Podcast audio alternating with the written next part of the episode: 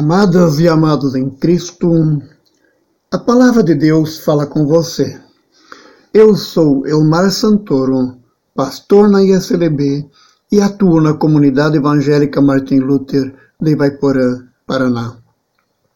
As senhas diárias nos ensinam o seguinte: Falarei do teu poder, ó Senhor, meu Deus, anunciarei a tua fidelidade, a tua fidelidade somente Salmo 71, no versículo 16. E em Efésios, capítulo 2, versículo 10 diz: Porque somos criação de Deus, realizada em Cristo Jesus, para fazermos boas obras, as quais Deus preparou de antemão para que nós as praticássemos.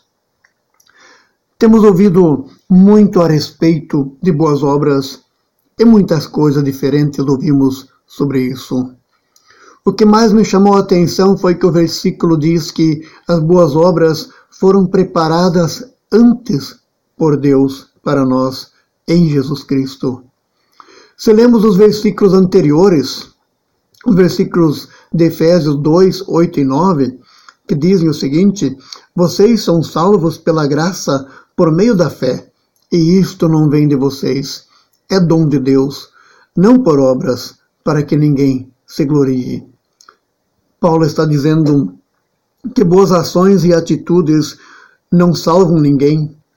A salvação é um presente gratuito de Deus mediante a sua fé em Jesus Cristo.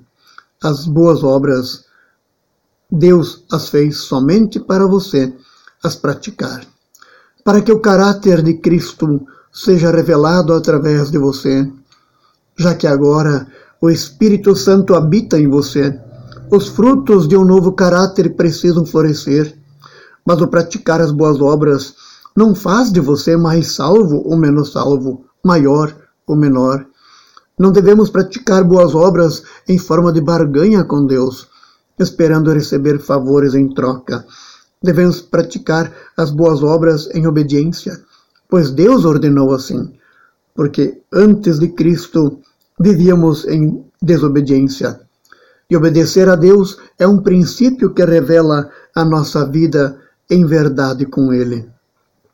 Analisemos-nos, pois, se e vejamos como têm sido as boas obras no nosso dia a dia. Se temos nos sentido frustrado por sermos uma boa pessoa. Talvez seja porque estamos praticando boas obras com a motivação errada. Muitos agem de forma correta somente para serem aceitos e amados por uns. Agem corretamente para manter uma boa imagem diante das pessoas. Mas Deus vê a essência das obras.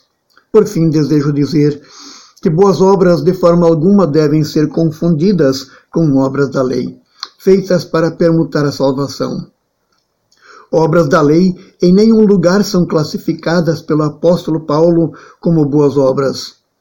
O ser humano não passa de graça divina, porque, portanto, é assim: façamos o bem somente por obediência, sem esperar nada em troca, nem de Deus e nem das pessoas, até porque a maior recompensa Deus já deu, a sua própria vida.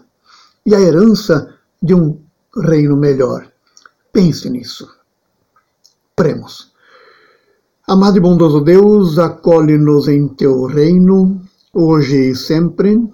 Fica conosco nesse tempo tão complicado em que estamos inseridos. Protege-nos de todos os males, tentações e perigos. Amém. E assim, a graça e amor de Deus e a sua bênção te acompanhem hoje e sempre. Amém.